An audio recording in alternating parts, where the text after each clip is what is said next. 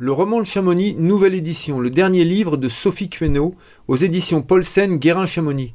Quelques mots de Sophie Queneau. Exactement, c'est l'histoire de Chamonix. Alors, euh, c'était difficile de trouver une date de début parce que c'est très long, l'histoire de Chamonix. Donc, on, s'était dit, euh, avec euh, toute l'équipe des éditions Paulsen Guérin, que ça serait intéressant de commencer au moment où la vallée se libère des glaces puisqu'il y a, alors là j'ai oublié exactement le nombre d'années, mais la, glace, la, vallée était totalement recouverte de glace.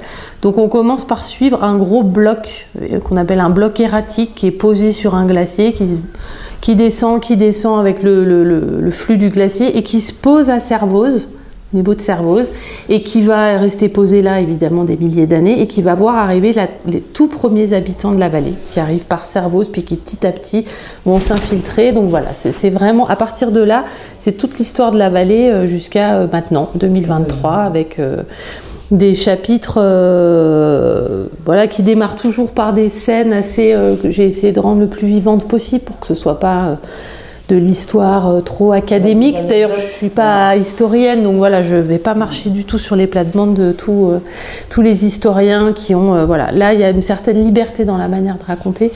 Et voilà, ça balaye un peu tous les grands, les grands moments de, cette vallée, de, des premiers habitants jusqu'à nos jours. C'est vrai que chaque chapitre mériterait un livre en fait. Hein. Ah mais complètement. Et d'ailleurs, il existe euh, un livre sur chaque euh, événement euh, qui est dans ce livre et dans lesquels j'ai pu moi chercher toutes ces anecdotes et ces moments. Il y a, il y a un nombre de livres sur l'histoire de Chamonix et ça fait partie de la richesse de cette vallée aussi, c'est qu'elle s'est toujours racontée et surtout, elle s'est toujours montrée il y a toujours eu des, dessinateurs, des peintres, puis des photographes, des cinéastes pour la raconter. Et c'est ça qui a aussi qui fait la richesse de ce livre, c'est qu'il peut aussi se feuilleter. Et tout le travail que ma maman Catherine a fait sur ce bouquin euh, le rend, euh, je pense, vraiment euh, super, super vivant. Mm.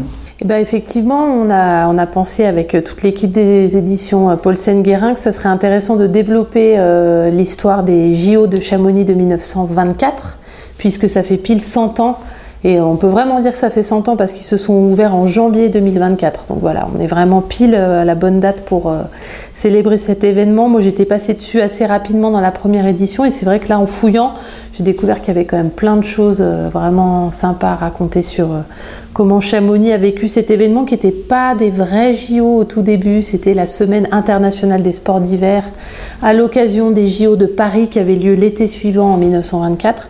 Mais le comité olympique français avait euh, sa petite idée derrière la tête et le jour J, les athlètes ont prêté quand même euh, serment sous le drapeau olympique. Donc euh, voilà, c'était les premiers, les premiers Jeux olympiques d'hiver. Et oui, c'est incroyable. Qu'est-ce qu'il y avait comme comme section, enfin comme, comme sport représenté Alors c'est pas du tout comme aujourd'hui où je pense quand même que le ski est un peu l'épreuve que tout le monde attend aux, Jeux olympiques d'hiver. Là c'était vraiment les sports de, de patinage, le hockey avait un succès énorme, il y avait euh, je sais pas combien de matchs de hockey, des épreuves de patinage artistique où les Français, euh, le couple qu'on voit sur, euh, cette, sur la couverture a eu une médaille de bronze pour la France, une des trois seules médailles de la France pendant ces JO. Et puis il y avait quand même du... Alors il y avait le saut à ski, donc ça c'était quand même du ski, le bobsleigh, pour lequel il a fallu construire une piste de bobsleigh très très compliquée à faire.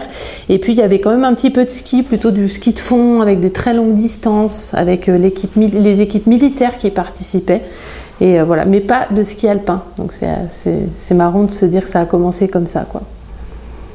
Super. Et est-ce que tu as changé autre chose? Parce que je me souviens que le dernier, enfin la, la, première édition se terminait sur euh, un côté assez, euh, assez euh, triste et, négatif sur la pollution, sur Chamonix, l'avenir, l'environnement. C'était avant le Covid en plus, hein, tout ça. Donc, euh, est-ce que là, tu as changé la fin Alors, j'ai changé la fin. À la toute fin de la première édition, il y avait un petit chapitre d'anticipation. On avait essayé d'imaginer, j'avais même consulté des gens à Chamonix qui connaissent bien euh, la vallée. Je m'étais dit, euh, je crois que c'était sur 2040, comment serait la vallée? Voilà. Et puis, en fait, là, en le relisant, je me suis dit, mais bah, d'abord, en 8 ans, il s'est passé tellement de choses, ça sera pas comme ça en 2040. et malheureusement, bon, ça se termine du coup sur un chapitre qui est qui, a du positif parce qu'on suit euh, deux alpinistes, deux guides qui, qui, tracent une nouvelle ligne sur les aiguilles de Chamonix, c'est-à-dire qu'ils font tout le tour de la mer de glace par les sommets, ce qui n'a jamais été fait. Ils font ça l'été 2022, donc c'est beau parce que c'est vraiment ça, Chamonix, c'est des alpinistes qui sont tout le temps en train de réinventer la montagne, de nous faire rêver, et en même temps, c'est un été qui est catastrophique en montagne au niveau des conditions atmosphériques. Il a fait, euh, il y a eu, on en est à la cinquième canicule au moment où ils font ça. Du coup, la montagne est en mauvais état et ils le disent, ils le racontent. Et j'ai trouvé que c'était une bonne synthèse en fait de, ce qui nous arrive maintenant. Chamonix fait toujours autant rêver et fera, je pense, encore longtemps rêver, mais on a quand même un petit peu de soucis à se faire sur, euh, les, conditions euh, climatiques euh, qui nous attendent et les conséquences sur l'environnement et la surfréquentation. Et voilà. Ça se termine pas que sur de la joie, mais mais la passion des chamoniards et de tous ceux qui aiment la vallée, parce que Chamonix est aussi fait de gens qui ne sont pas nés là, mais qui ont toujours euh, alimenté le, voilà, la vie de cette vallée, euh, je pense que ça, ça permettra quand même de faire des grandes choses à l'avenir, j'espère. ils se réinventent. Voilà, exactement.